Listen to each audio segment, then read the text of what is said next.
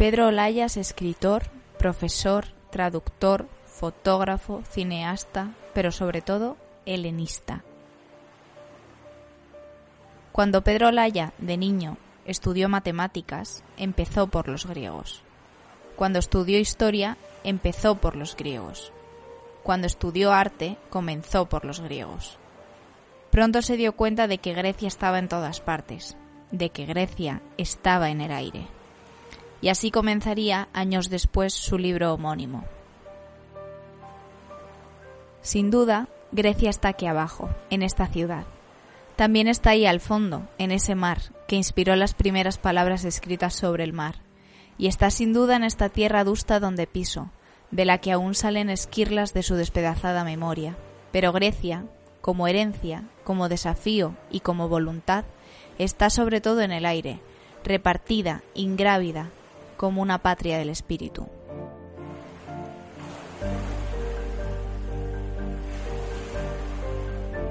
Hemos traído a Pedro Laya para hablar de su obra y de cómo Grecia está en el origen de mucho de lo que somos.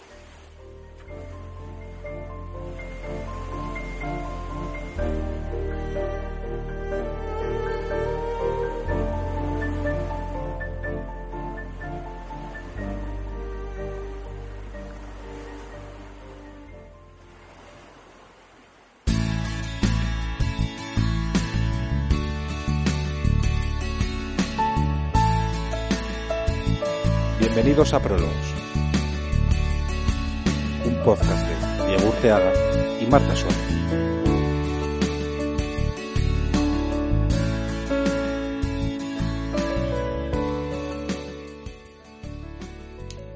Pedro Laya, bienvenido a Prólogos, ¿cómo estás? Muy bien, saludos desde aquí, desde Atenas. Bienvenido, bienvenido a este, a este episodio sobre Grecia que hemos querido traer eh, hablando contigo sobre, sobre un país y una literatura eh, maravillosa. Y en primer lugar, pregunta imprescindible, eh, ¿por qué un asturiano eh, de origen se vuelve un griego, un heleno de, de corazón o de pasión? Bueno, pues quizás porque, porque la cultura helénica o la cultura griega o todo lo relacionado con, con su tradición no sea solamente la cultura de un país, sea también parte de, un acervo mucho más universal y mucho más amplio del que, del que todos de alguna manera participamos en mayor o menor medida. Entonces esa, esa es también la, razón de fondo por la que uno no se siente nunca como totalmente extranjero ante, ante lo griego, y menos si es una persona pues interesada por, por el mundo de la, de la cultura, en general, por la historia, por la civilización, la antropología, la lengua, eh, uno siempre acaba encontrando a, Grecia en, el horizonte. Y en mi caso, pues tirando de ese hilo y, deseando eh, estar más cerca de, todos esos estímulos para poder estudiar esa cultura de una manera más vivencial, pues, pues decidí no, no hacer helenismo en la distancia, sino helenismo in situ y venir aquí a estar en contacto con, como digo, con los lugares, con la lengua, con las personas, con las fuentes, con, el día a día, haciéndolo también parte de, mi presente y teniendo también esa, esa humilde voluntad de, contribuir en cierto modo a su futuro. De hecho, hablas de acervo pero en los libros, en los libros que tienes publicados en Acantilado, que son, son cuatro en total, pero aunque nos centraremos en tres, lo denominas incluso patria de espíritu, ¿no? Lo, todo lo relacionado con, lo griego. Sí, en, eh, en, el sentido de que, de que lo, como decía al principio, de que la, cultura que, entendemos como griega o la tradición humanista vinculada a esa, a esa cultura o esa Grecia que, que, ha pasado de ser la, cultura de un pueblo a ser un acervo colectivo, pues, pues es una patria del espíritu, no es solamente una patria territorial o, la patria de, un pueblo con unas coordenadas determinadas. Es, eh, es, algo más universal y es algo, es sobre todo una creación infiere, una creación que, que, que se viene haciendo desde, desde hace milenios y, que todavía y que todavía está en, en crecimiento y en desarrollo. Porque dices que trigo, vid y olivo pudieron existir mucho antes, pero fueron los griegos los que construyeron sobre ellos una cultura, ¿no? Bueno, eh, esa frase está sacada de, un, contexto que evidentemente pues no, no, vamos a reproducir aquí, pero mm, lo que quiero decir con ella es que, que, los griegos en gran medida generaron una civilización a partir de realidades naturales o, de, realidades eh, de, elementos naturales, ¿no? Eh, y, la fijaron por escrito, y la fijaron en forma de mitos, y la fijaron en forma de, obras, y la integraron en el lenguaje, y es decir, la, pusieron, la pusieron en marcha y la, pusieron a rodar por esa trayectoria temporal eh, en la que nos, nos, la encontraremos nosotros eh, después. En ese sentido, lo que quiero decir es que aunque esas realidades hayan existido antes de, la, cultura que conocemos como, griega, en gran medida mm, vienen convertidas o vienen revestidas de, una forma plenamente cultural a través del esfuerzo realizado por los griegos.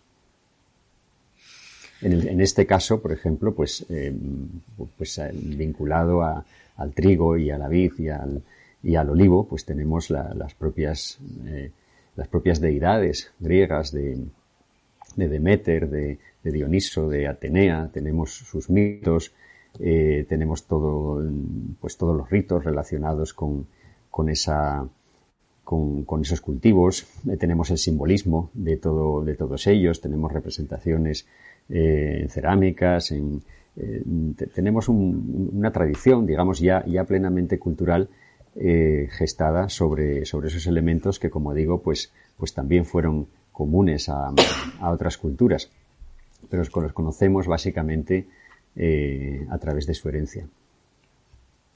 Mm, en Grecia en el aire, que mm, es un libro muy interesante porque te retrotraes a esa, esa Grecia eh, primeriza en el ámbito de, la política, ¿no? En el que empieza a surgir la política, la democracia, a raíz de, con esas raíces, ¿no? Demos, etcétera.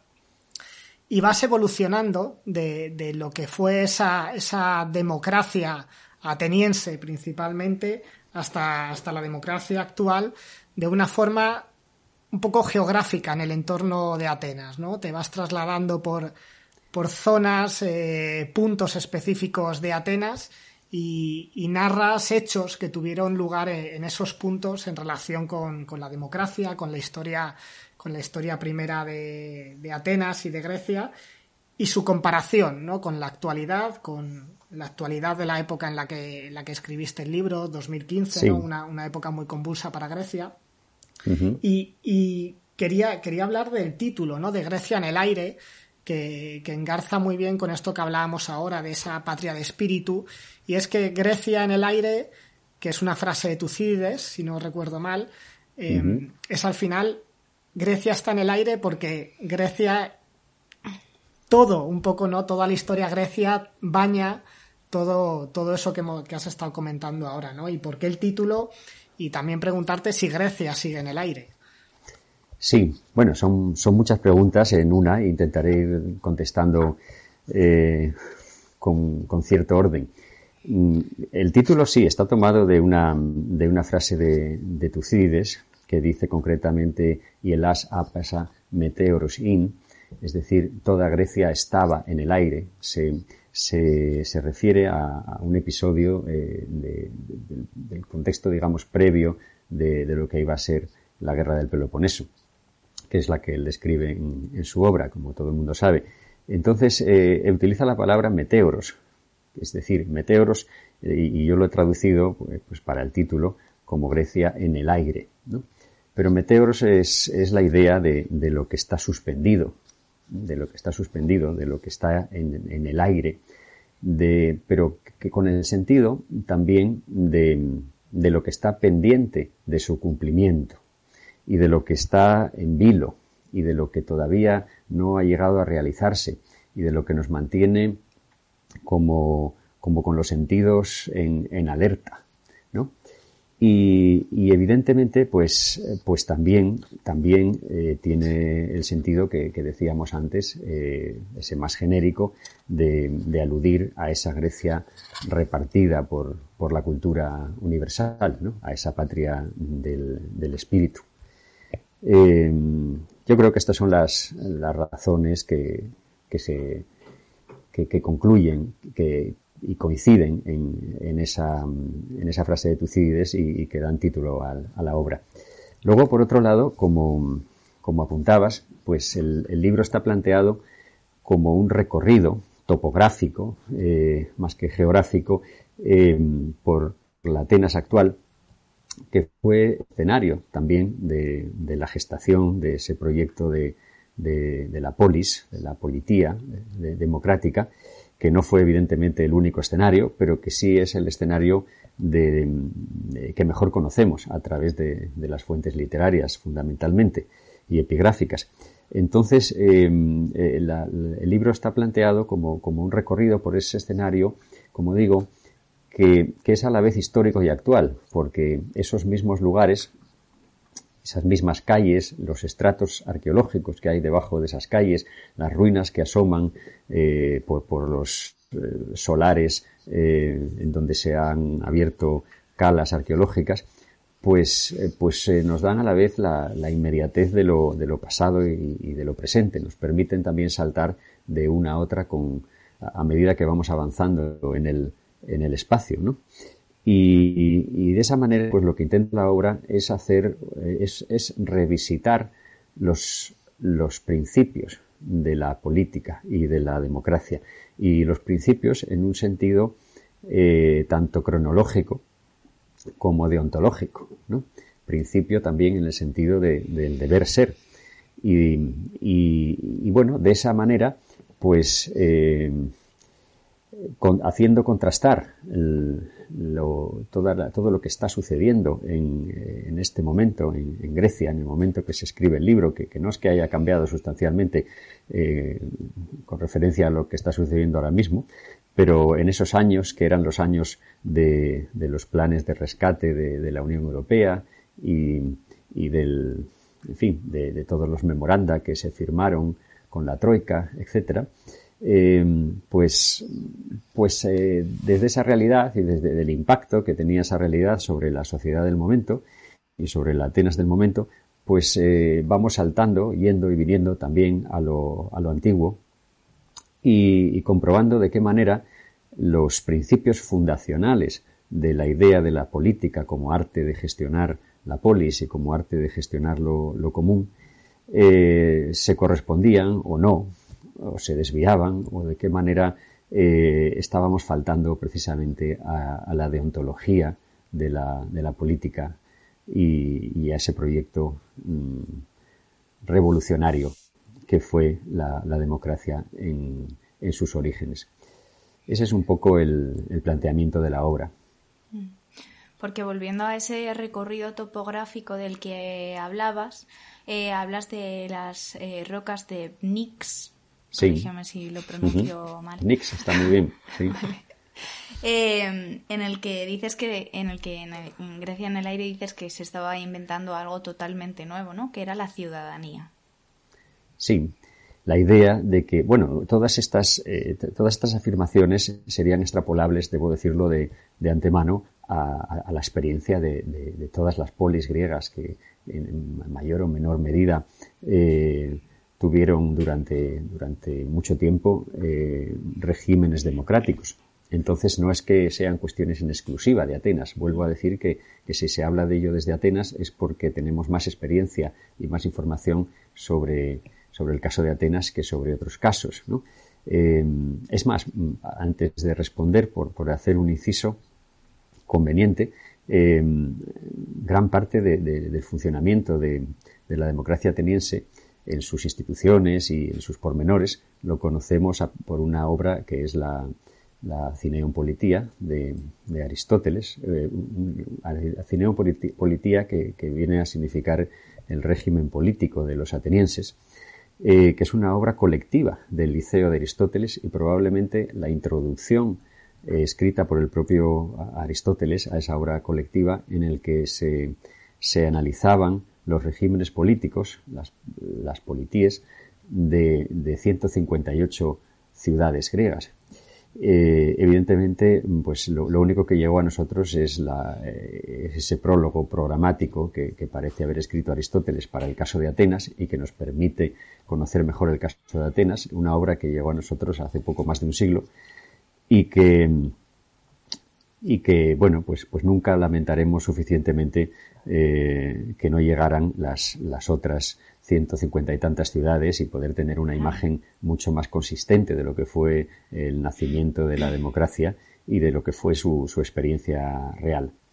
Pero volviendo a, la pregunta, pues, eh, pues sí, en esos momentos eh, se, estaba, se, estaba construyendo, se estaba construyendo algo nuevo, la conciencia de la, la, figura del ciudadano, la figura del ciudadano como portador eh, consciente, eh, activo y, responsable de la esencia política de la sociedad.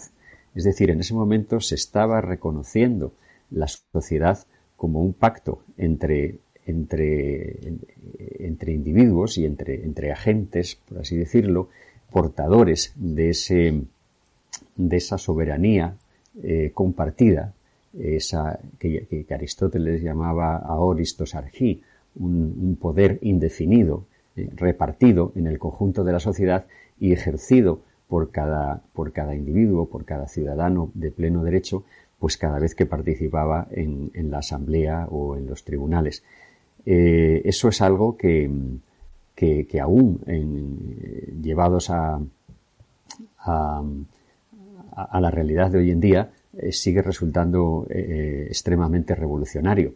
Es decir, en aquellos momentos no solo se estaba eh, inventando y, consolidando la figura del ciudadano como portador activo y responsable de, la esencia política de la sociedad, sino que, se le estaban confiriendo una serie de, poderes eh, infinitamente mayores de los que, de los que tuvo en, las épocas que vinieron después, incluso en las democracias actuales.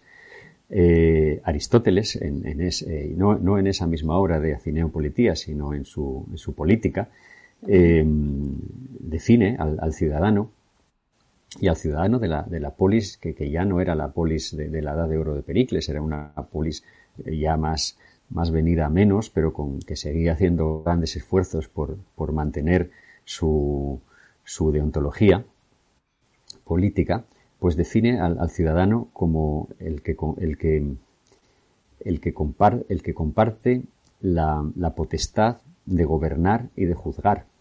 Es decir, aquel, aquel, aquella persona que puede gobernar y que puede juzgar, que puede participar activamente en las tareas de gobierno y de administración de la justicia.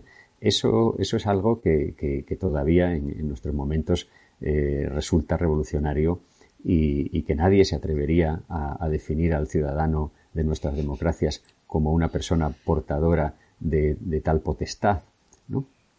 Entonces, bueno, vemos que, no solamente se estaba inaugurando esa figura del ciudadano frente a lo que había sido la, tradición posterior en, todas las culturas, ¿no? las culturas de poder reunido en, en una, en, un, en una élite o, o, en una casta, vinculado a la sangre, vinculado a la, a la posesión de bienes, etcétera, etcétera, y se estaba, eh, se, se, estaba consiguiendo que se repartiese entre el conjunto de los, de los ciudadanos. No solamente se estaba inaugurando, como digo, esa, esa figura, sino que se estaba haciendo de la manera, de la manera más plena y más, y más ambiciosa que, demostró eh, tener después en, comparada con, futuros intentos.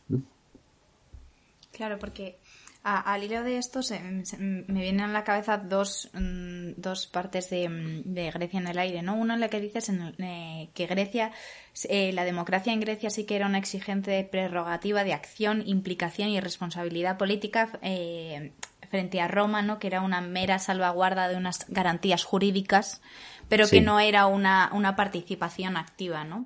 Y al hilo de eso también eh, nos cuentas que cada, cada ley en Grecia llevaba el nombre de, de su promotor y que eso a la vez era la posibilidad de promover una ley, pero a la vez la responsabilidad ¿no? de, de las consecuencias de ella.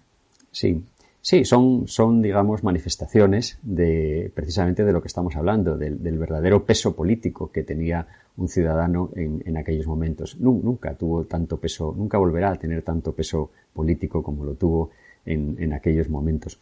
Em, en, la primera observación que haces, pues sí, eh, este, estamos comparando el, modelo de ciudadanía eh, propuesto y, conseguido en, la teoría política de, las polis griegas, que es ese que, del que venimos hablando, en esa plenitud, esa identificación de los, identificación total de los gobernantes con los gobernados, es decir, los gobernantes se gobiernan a sí mismos. Los ciudadanos son, son gobernantes que son autores de las leyes con las que son gobernados y administradores y ejecutores. No, no, no es necesario que haya una separación de poderes al estilo de lo que luego propondrá Montesquieu o de, o de las, eh, de las, lo que entendemos hoy en día como separación de poderes para intentar eh, equilibrar y garantizar eh, pues la, independencia de, de, estos poderes a la hora de actuar Mm, pero no la había, no, no, porque no era necesario que lo hubiera, porque, porque ya, porque todos los poderes, tanto el, legislativo como el ejecutivo como el judicial, eh, estaban reunidos en la figura del ciudadano y en la figura de, de la asamblea y de, y de, los, y de los tribunales, es decir, del ciudadano ejerciendo colectivamente esos poderes eh, eh, que luego llamaremos legislativos, ejecutivos o judiciales, ¿no? Eh, entonces, eh, la, figura griega, por supuesto, la ciudadanía entendida según el modelo, el modelo griego, era una prerrogativa de, implicación absoluta. es decir, era también un tributo en, dedicación y en tiempo que el ciudadano tenía que, que pagar por gobernarse a, sí mismo. Em, mm, es, evidente que, y esto a veces se nos pasa, se nos pasa desapercibido, que, la democracia tiene esta, este, esta doble cara. No, no solo es el, único sistema que realmente permite la participación del ciudadano en, la, en la toma de decisiones políticas, sino que también la exige porque sin esa participación eh, la, democracia carece de base, sin, la participación activa y responsable y real y sin los cauces para que eso pueda llevarse a cabo, es simplemente una, ciudadanía retórica y por lo tanto una, falsa democracia, probablemente una oligarquía encubierta tras, tras, eh, tras em, pretendidas instituciones democráticas.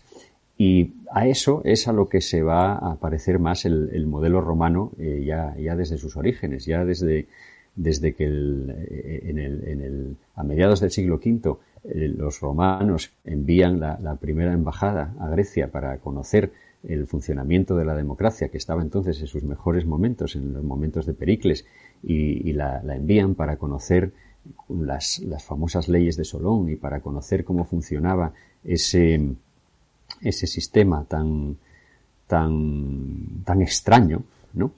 Y a, los ojos de entonces y, a los ojos de, de, hoy todavía, pues, eh, pues cuando vuelven a, cuando vuelven a Roma, eh, esas, tres, esos tres enviados de, de, Roma forman parte de un primer dequenvirato, de, de un primer grupo de, de, diez personas, de, que son los que, este, con, con, los que dan a los que conforman, los que dan forma a, a las famosas eh, doce tablas de, de, la, de la ley de, que se conservaban en el Capitolio y que de alguna manera pues eran el correlato de, las, las, las leyes de Solón en, en, en Roma.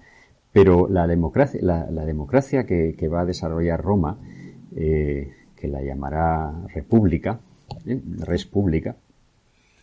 Es decir, la, cosa común, ¿no? la cosa pública, eh, eh, no, no, tiene desde un primer momento la misma vocación de repartir realmente el poder entre el conjunto de los ciudadanos.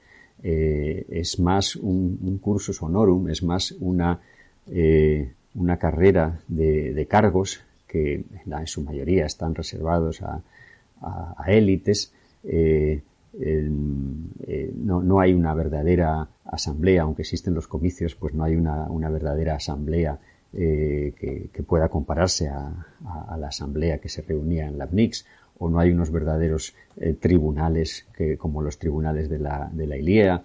Eh, no, no, hay una vocación por la, por la implicación real y de, todos los ciudadanos en, en, el gobierno de la red pública. Y, no la hay porque, porque ya desde las estructuras que se ponen desde, desde un primer momento eh, no son las mismas que, había en, Atenas. No, no, es que trasladen el modelo ateniense a Roma, sino que, bueno, inspirándose en él, pues hacen, hacen algo más parecido a, su deseo. Y luego, pues eh, a lo largo de la historia resulta eh, que nosotros, mm, nuestros intentos de, resucitar el republicanismo o la democracia, eh, primero se hablará del republicanismo y después de la democracia, pues eh, son más herederos de, esa, línea romana, son más herederos de esa tradición romana, son normalmente concesiones, eh, terreno ganado al, absolutismo por las por determinadas por determinadas élites, por, por la burguesía, por, por determinadas instancias de poder y son también eh, derechos concedidos a, los ciudadanos o incluso al conjunto de la sociedad, pero no son realmente un, no son realmente el establecimiento de un sistema pensado para propiciar la participación directa de, los ciudadanos en el sentido griego del término en, la vida política. Así que, bueno, pues eh, precisamente por eso es por lo que por lo que puede resultar inspirador y por lo que creo que tiene sentido revisitar esos principios, tanto en el sentido cronológico como en el sentido deontológico, a la hora de, juzgar qué es lo que tenemos, eh, que, si realmente vivimos en una democracia, y a la hora de, inspirarnos y de orientar nuestra filosofía política y nuestra praxis política hacia, hacia soluciones eh, más justas o más eficaces. Volviendo al papel de, del individuo que resaltas, ¿no? El, papel que el individuo tenía como, como parte de, de la, de, ese sistema político que, que, se estaba creando en Atenas. Es, es, interesante cómo, cómo, durante todo Grecia en el aire no Pone, pones mucho peso en ese papel del individuo y en otro libro tuyo, en Historia Menor de Grecia, lo haces también eh, resaltando el papel que el individuo tienen el peso de la historia, ¿no? Resaltas eh, pequeñas escenas, pequeñas, pequeños momentos, pequeños gestos, ¿no? De, individuos, en muchos casos secundarios, eh, en algunos casos incluso anónimos prácticamente, ¿no? Y, el peso que tuvieron ellos en ese desarrollo de la historia muchas veces sin ser conscientes, ¿no? De nuevo vemos el peso que le quieres dar al individuo en, el desarrollo de, una idea común o, de una historia común o colectiva, como es la, de Grecia. Sí. Sí, la verdad es que, es así, como dices, y que hay que tener en cuenta que la idea de individualidad, igual que la idea de ciudadano, la, idea de individuo, eh, es otra idea muy griega, es otra idea que, los griegos desarrollaron hasta, hasta límites muy, muy altos y que, y bueno, y que forma parte de esa, de esa tradición de la, de la que venimos. Em, es decir, yo creo además que, que sí, que, quizás uno de los rasgos que pueda diferenciar a la, a la, cultura griega y a la tradición filosófica griega de, de, otras culturas de, de, una forma más, más clara es, es esa, esa omnipresencia de, la idea del individuo, pero no, entendiéndolo como de una manera egoísta, sino como, como portador, como, como, como unidad, de, de, como portador eh, único de, irrepetible de lo humano, ¿no? y además siempre en, en, en diálogo y en, y, en juxtaposición a, a la idea también de la sociedad, de lo colectivo, ¿no? no de espaldas a ellos, sino en, diálogo y en, referencia permanente al proyecto colectivo. De, ahí que el, propio ideal, eh, propio ideal mm, griego, ático, podríamos llamar, de, la aristía, de la, excelencia, eh, sea una combinación eh, en sus momentos de, más desarrollo y de, más esplendor, sea, sea una, precisamente una combinación del, del, del deseo de, alcanzar eh, una mayor virtud como en, el desarrollo individual, en el desarrollo de las potencialidades que, cada uno tiene, pero a la vez sea también el deseo de participar, eh, de hacer partícipe de, esa virtud eh, en el proyecto colectivo de, la polis que es para mi modo de ver pues, pues la, gran obra de arte del espíritu griego. Es decir, que siempre habían estado eh, presentes esos, esos dos polos. Y luego en, el libro de Grecia en el aire, eh, pues sí, tiene mucho, tiene mucho peso la idea del, individuo, porque es un libro que mm, a través de, de la justaposición de, de ciento veintitantos episodios de, la historia desde, desde la época de Homero hasta, hasta el siglo XX, pues nos, nos ilustra, eh, nos da ejemplos de, gestos humanos, de, actitudes que, determinadas personas, determinados individuos tomaron en, determinados momentos. Y, nos, a veces, positivas, a veces negativas, a veces contradictorias, pero, pero mm, la tesis, por así decirlo, que, puede ir eh, asimilando y elaborando el, lector a partir de esa lectura, sin que venga directamente recogida en la lectura ni, directamente eh, descrita con, palabras textuales, es la idea de que del valor que tiene o que puede llegar a tener el comportamiento individual en la, en la conformación de la historia colectiva. Es decir, todos estos ejemplos ponen de manifiesto que, que tiene un sentido eh, y un alcance lo que cada uno haga de, su vida, las decisiones que, tomen, que como a veces cosas que pensábamos que podrían haber sido fruto de, de grandes esfuerzos colectivos y de grandes y de grandes proyectos colectivos, eh, pues como por ejemplo el que se salvaran determinadas obras o el que se, o el que se evolucionara en determinados campos, eh, han sido en gran medida eh, el resultado de, del esfuerzo y, de la virtud de, personas individuales que, en un momento dado pues decidieron hacer lo que les parecía mejor y no simplemente lo que les parecía más conveniente o, más fácil. Y, creo que eso, eh, pues, eh, es, un libro de historia, sí, pero es, fundamentalmente un libro de ética desde esa perspectiva.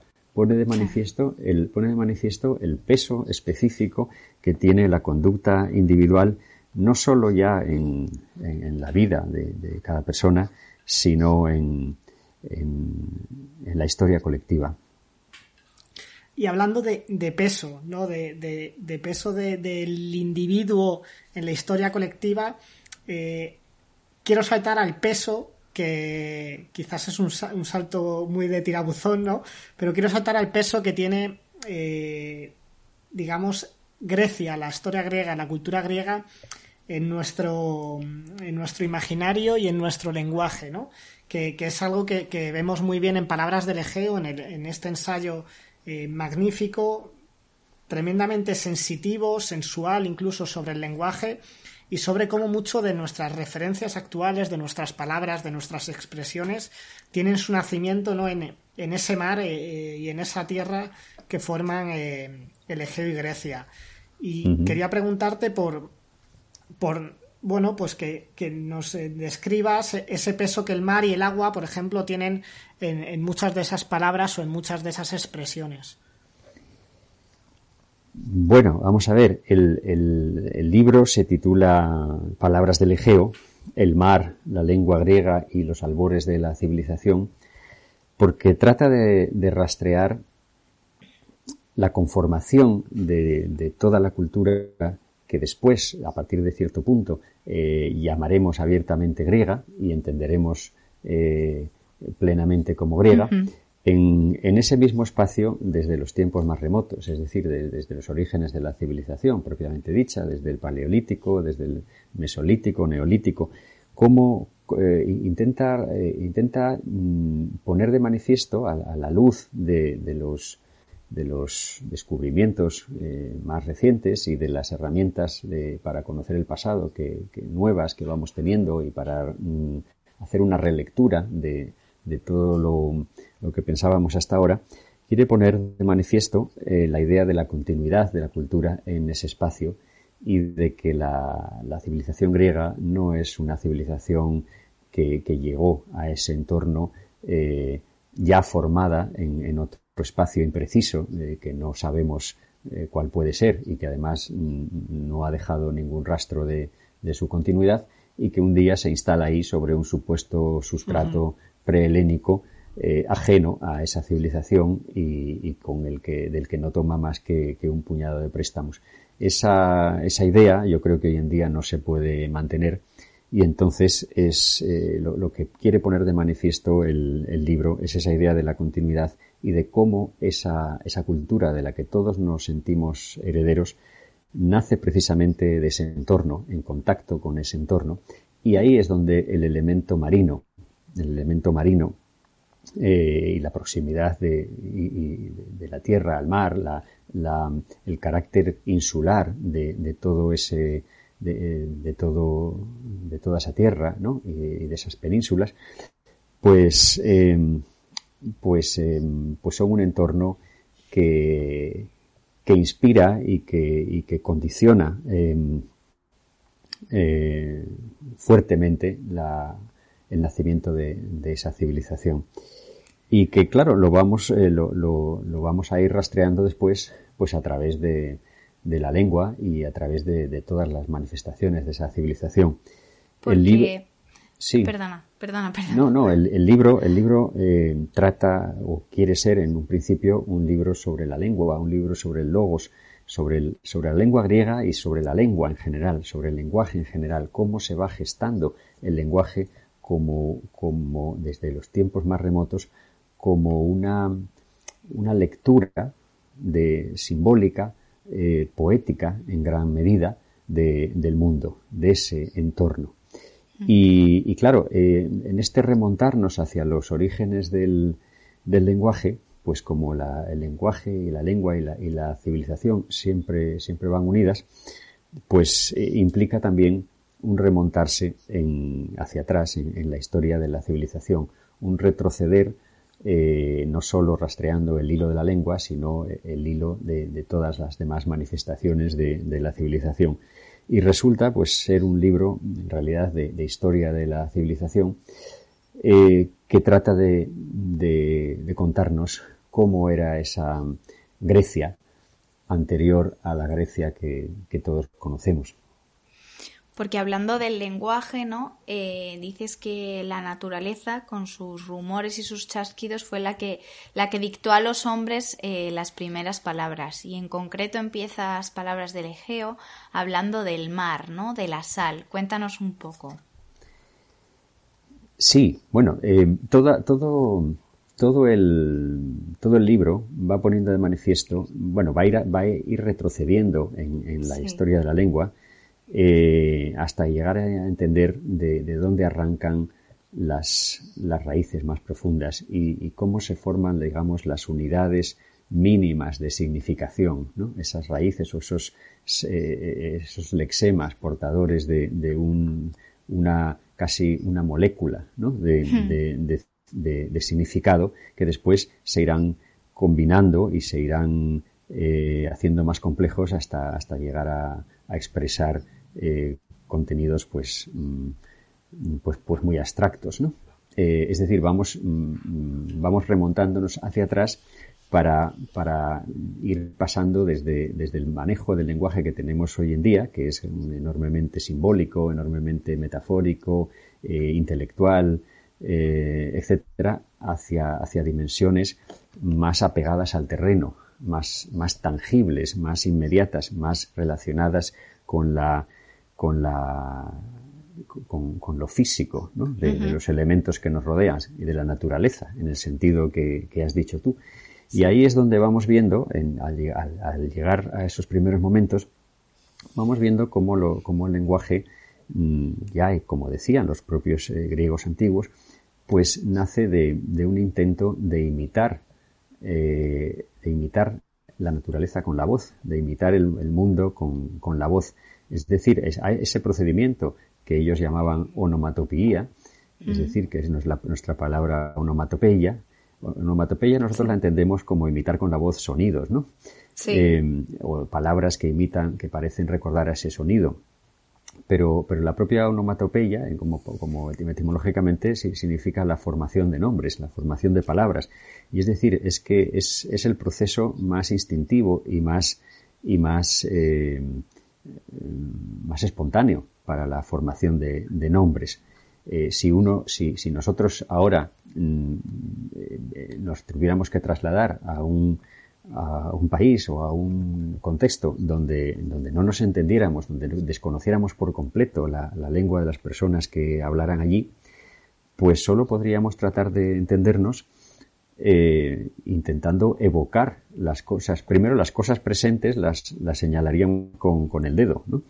y eso es que es esa práctica que, seguimos haciendo de manera instintiva, pues quizás es, lo más evidente, la, manera más evidente de, nombrar.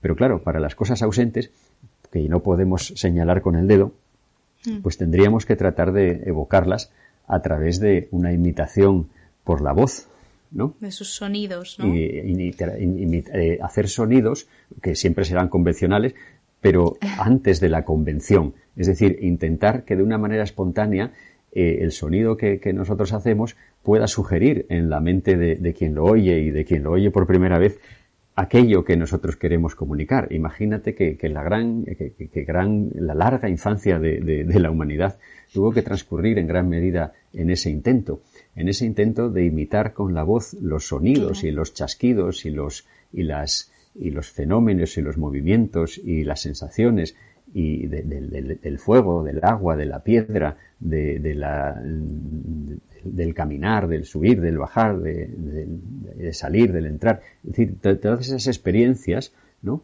Eh, intentar evocarlas eh, a través de la voz y a través de gestos, que seguiría, sería lo que seguimos haciendo hoy en día, ¿no? Intentamos comunicarnos por señas, intentamos, cuando no podemos comunicarnos por palabras, intentamos que, que con un gesto, pues podamos eh, darle a entender a la otra persona que queremos que venga o que se vaya o que suba o que baje o que lo ponga encima o que lo ponga debajo. ¿eh? Y, ese, esos primeros, mm, esa primera mecánica de la onomatopeya y de los gestos va generando eh, unos primeros, unos, unos primeras palabras, por así decirlo, unos primeros fonemas o, o sí, vamos a llamar las palabras de una manera un tanto primitiva, que después irán añadiendo, irán, irán, eh, irán cogiendo complejidad, complejidad para combinarse entre ellas, complejidad sintáctica, por así decirlo, y que después, a través de, digo después, pero ya desde el principio prácticamente, a través de otro de los procedimientos lexogénicos más, más espontáneos, eh, que es la metáfora, mm. se irán convirtiendo irán generando un, vocabulario cada vez más referencial y más abstracto. Es decir, que por un lado tenemos la, onomatopeya, la imitación de, las cosas, de la realidad, de la naturaleza, con, los, con la voz y también a través de, los gestos.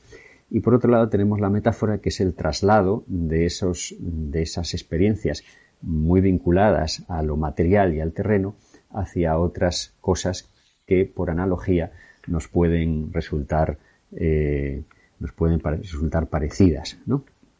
Entonces, eh, mm, pues ahí, cuando llegamos a, esos primeros elementos, pues, pues vemos, mm, vemos la, proximidad de, de, esas raíces de la lengua griega a, la materia prima de, nuestro pensamiento. Y, el, y tú me, preguntabas por el caso concreto de, la palabra de, la palabra hals, que es la palabra una de las palabras más antiguas para, para nombrar el mar, el mar, ¿no? Eh, bueno, la palabra hals o hals con, con la aspiración del espíritu áspero eh, la, conocemos ya a través de la literatura y, los textos clásicos. Pero es, a su vez una, una, una raíz que, que, sabemos que tuvo anteriormente una, una digamma, eh, es decir, un sonido más impreciso eh, antes de la, de la A, que era una especie de vals, vals, vals, y anteriormente una, una sigma, una S, sals, sals, vals, hals. Parece, que, parece ser un sonido, mm, un sonido onomatopéyico que, que, que evoca, que evoca las olas que, que, rompen en la, en la orilla, ¿no? Sí. Y, y bueno, pues de, de, esa, de esa palabra viene nuestra palabra sal y viene pues, pues todas las palabras derivadas de sal, eh, desde el salario hasta, en fin, eh, un montón de, de términos. Y, y, luego lo que encontramos eh, es que, es que esa, esa, esa raíz eh, con determinadas eh, variaciones producidas sobre todo por por las distintas pronunciaciones que puede adquirir esa, esa digama imprecisa, pues generan, generan dentro del, generan dentro del griego otra serie de, de, palabras que ya no son, eh, que están vinculadas, que es, que es como que nacen de la misma experiencia del mar, pero que ya no, no son tan evidentes, ¿no? Como por ejemplo la, la palabra galini, galeni, galene, galini, que es la serenidad, sale de esa misma, de esa misma raíz y es la idea del, del mar en calma, ¿no? Eh, o la, o la, la, palabra galanos, que es la palabra que, eh, que, indica ese, esa cualidad como un adjetivo, ¿no? Sereno, o la, o la, o la palabra eh, mm, galasio, que indica el, el color del, del cielo y, y, del mar, ¿eh? Incluso la palabra hielos, que indica la, alegría, es una palabra que, indica también la luz del, amanecer, la luz potente del, amanecer, tiene también esa misma, esa misma raíz. Eh, todo esto pues nos lleva a, conceptos más, más complejos. Después, a la palabra galome, por ejemplo, que indica el, alegrarse, el sentir una, alegría espontánea y profunda, eh, eso nos llevaría pues a la palabra agalma, por ejemplo, que es la, la, es como llamaban las estatuas, en principio a las estatuas ofrendadas a, los dioses, las, estatuas hechas para agradar a la, a la divinidad. Eh, es decir, vamos pasando de, de, una, de, de, unas raíces muy simples y muy, y muy vinculadas a, a, lo inmediato, a lo tangible y a lo material, es decir, a los elementos de la naturaleza, hacia unas eh, dimensiones cada vez más, más abstractas y más metafóricas de, del lenguaje. Y sí, bueno, pero es algo precioso, ¿no? Porque eh, cogemos un, un, sonido prácticamente, bueno, prácticamente totalmente onomatopeico, ¿no? Y lo vamos trasladando y lo vamos transformando hasta que construimos mm, todo un lenguaje, ¿no? Alrededor de él. Sí, claro, eso eh, eh, eso es evidente que, es así, porque hay muchos ejemplos para, para probarlo. Pero lo que pasa es que tampoco lo podemos probar en todos los casos. Es decir, hemos perdido en gran medida la, conciencia de la lengua eh, hasta, hasta ese grado como para poder eh, retrotraernos a partir de cualquier palabra hacia sus raíces más, más, más primitivas, ¿no? Lo podemos hacer en, en, numerosos casos y el hecho de que lo, lo, podamos hacer en numerosos casos nos da a entender que probablemente se pudiera hacer en todos, ¿no? Lo que pasa es que también eh, hemos, hemos ido perdiendo esa conciencia de la lengua.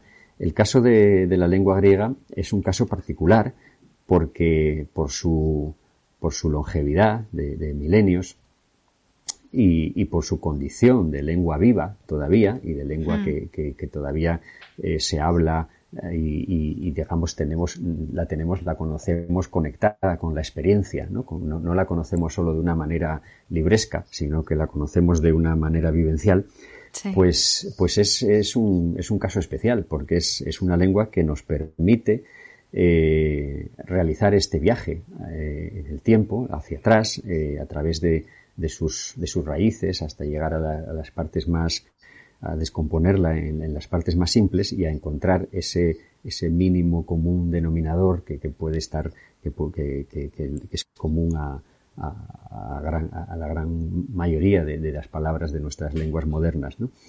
Eh, eso, es, eso es un viaje que, que no se puede, que, no se puede hacer fácilmente en, en otras lenguas, pero que, pero que el griego nos permite hacer de, de una manera, con un recorrido más largo.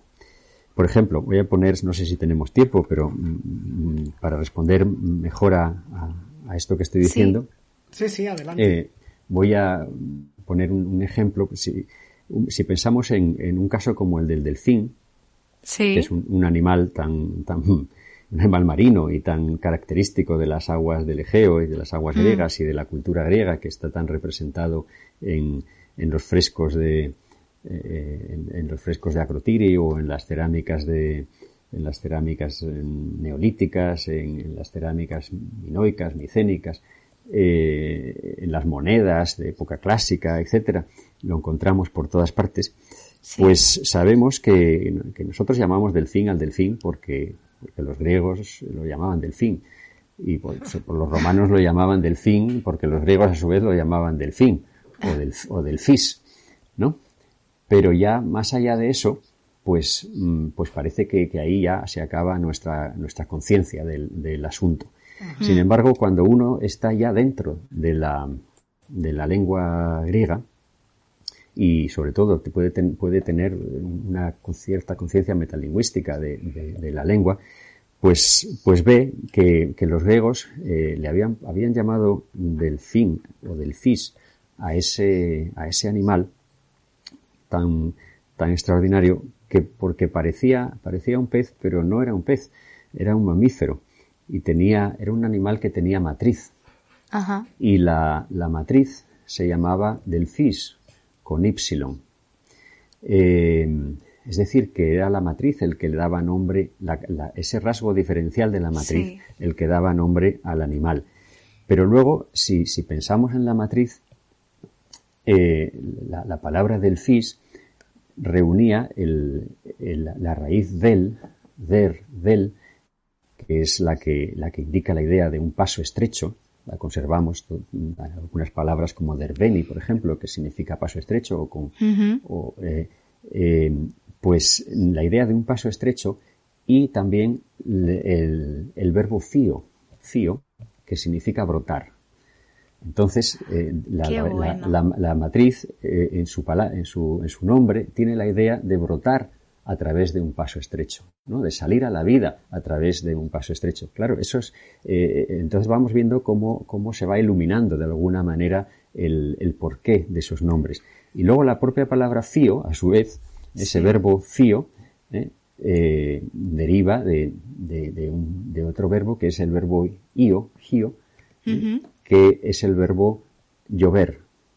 Eh, es decir, es, eh, nada, es la condición eh, sine qua non para que algo brote, es que haya, que llueva, ¿no? Que haya agua, que la tierra se, se vea, se, vea fecundada por, por el agua. de ahí que, que, a todo, al, conjunto de las cosas que brotadas de la tierra, al conjunto de las cosas que nacen, se le mm. llame fisis, que es, es la naturaleza. ¿no? Es que la naturaleza en, su conjunto. Y luego si te vas hacia atrás, pues ves que ese, ese, ese verbo io, ¿eh? Eh, del que además viene la palabra ios, que es la palabra hijo, ¿eh? hijo, también tiene esa, esa idea de un brote, ¿no? Y, no, y no, no en vano, metafóricamente seguimos llamando a los hijos brotes, retoños, vástagos, ¿no? en, en ese sentido. Eh, es, eh, en, es en, esa, en esa palabra está contenida también la, la, la, raíz, una antigua raíz su, su, que es la idea del, del agua, del agua en forma de gotas, ¿eh? del agua en forma de gotas, que es de donde va a venir la palabra hidor en, en griego, que significa el agua, ¿no? de todas nuestras palabras que empiezan por hidro, pero, pero incluso la palabra sudor, ¿no? Eh, claro. Y, bueno, pues todas, eh, y remontándose en, en, eh, de, esta, de esta manera, pues nos vamos acercando a esas pequeñas eh, unidades que, en un momento dado, pues mm, se fueron desprendiendo, por así decirlo, de esta, de esta naturaleza, de este entorno, y, empezaron a conformarse en la primera materia para, para poner, para poner en marcha ese proceso que vamos a conseguir, a, a denominar logos, ¿no? A esa mezcla de, Sí. de pensamiento y, y de, y de palabra. La Sí, propia palabra materia, hile, en, en griego, deriva de esta, de esta misma raíz que, de las que estábamos hablando antes. Madre y la, materia es- fue primeramente la madera. ¿eh? La madera es la que da, eh, la materia es, por antonomasia es la madera, ¿no? Sí, es que es Eh, impresionante, es impresionante la, la sucesión, ¿no? De, de palabras y de términos prácticamente infinitos que, que se van Claro. hilando y eso es lo que, para, para quien nos esté escuchando, ¿no? Es un poco eh, eh, lo que vamos a encontrar, en, entre otras cosas, ¿no? En, en palabras del Egeo. Y, y, y una cosa que, que a mí me sorprendió gratamente es que eh, sin ser lingüista y sin tener conocimientos sobre la materia, ¿no? Eh, son- eh, eh, haces que, que, que, que cualquier eh, lego en la materia sin absolutamente, o sea, absolutamente no, pero ningún conocimiento de como lingüista pueda Sí. disfrutar cada página de palabras del Egeo. Eso también, que, que quien nos esté escuchando, pues, que, me- que lo sepa, que, lo disfrutamos mucho, muchísimo. Sí. Me alegro mucho si lo ves así, porque en realidad, eh, sí, claro, para mí eh, este, este libro era un enorme reto para, para mí. Es un libro que, que, que recoge, pues, el, eh, es un libro de compendio, como habrás podido Sí. comprobar leyéndolo, ¿eh? que Mm. le, le da al lector un compendio de, de muchas cosas y de muchas informaciones, pero a, a la vez es un decantado de, de, de gran, gran parte de las cosas más, más emocionantes que yo he ido aprendiendo de, de Grecia. Mm. Y, y, y para mí lo, lo difícil no era mm, manejar esta, esta información, que es una información que, bueno, pues que ya tenía, sino el integrarla en, en un discurso lo más, lo más lineal posible y, y que no se, y, y- y que fuera fácil de seguir. Un discurso, eh, como, como el libro, como en el libro se ve, orientado a, a mi hijo, Eh, eh, a una persona que en principio, bueno, pues sí, conoce la lengua griega, pero no tiene Sí. la, la conciencia metalingüística de, de su padre, para bien o para mal. Y, y entonces, bueno, pues que tiene que, que entenderlo de una manera más, mm, más lineal, sin, sin perderse.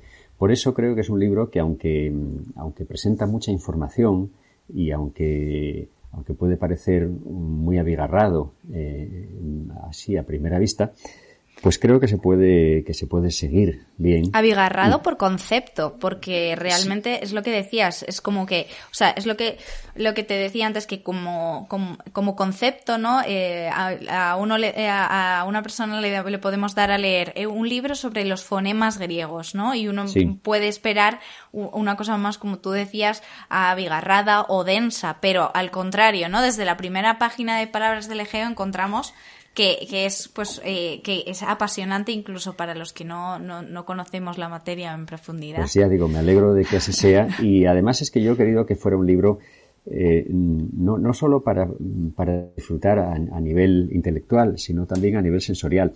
Es Claro. decir, que muchas veces mm, es suficiente con dejarse llevar por el, por el razonamiento y dejarse llevar por, por, el, por el relato y conocer esa información solo para, solo para entender lo que estamos diciendo sin que sea necesario retenerla y sin que sea necesario ir acumulándola para, para seguir adelante ni, ni, ni convertirse en, en un filólogo, ¿no?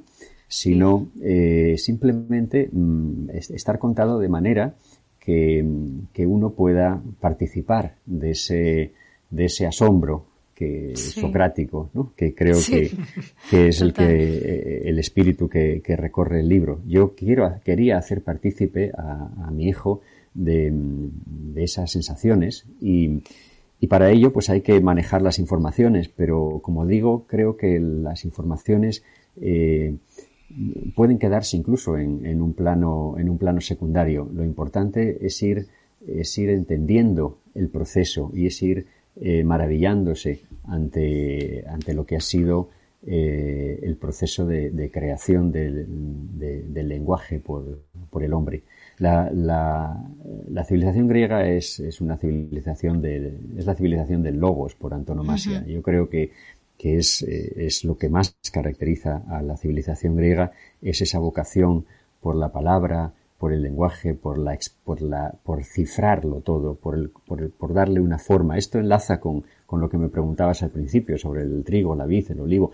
Sí. Eh, esa, esa vocación de poner, de darle a todo un revestimiento de, de, de palabra y sí. por lo tanto de, de cultura, eh, es uno de los rasgos mm, más característicos y más diferenciales de, de, la, de la civilización griega. Qué maravilla pues con esta evocación de a través del lenguaje, ¿no? De, cosas tan, tan tangibles como puede ser la vid, el olivo o el delfín, eh, te queremos despedir, Pedro, dándote las gracias por este maravilloso eh, repaso de la cultura griega, de Grecia, del, origen de, mucho de lo que somos ahora, ¿no? En, muchos niveles, a nivel político, eh, social, cultural eh, y lingüístico. Y agradecerte, bueno, pues la conversación y que ha sido un verdadero placer. Muchas gracias a vosotros por el interés y no sé si yo siempre me suelo, cuando hablo de estos temas, eh, me quedo con la sensación de que a veces eh, no consigo ser demasiado ordenado, pero bueno, al menos me, me conformo con, con ser lo suficientemente sugerente para que las personas puedan buscar después el orden. Lo ha sido, lo ha sido. Totalmente. Muchísimas gracias, Pedro. Un abrazo. Gracias por estar con nosotros. Muchas gracias. Hasta luego. Y recordad que podéis escucharnos en Spotify, Google Podcast, Apple Podcast y iBox. Además tendréis todos los links a los libros de Pedro Olaya en los comentarios del capítulo.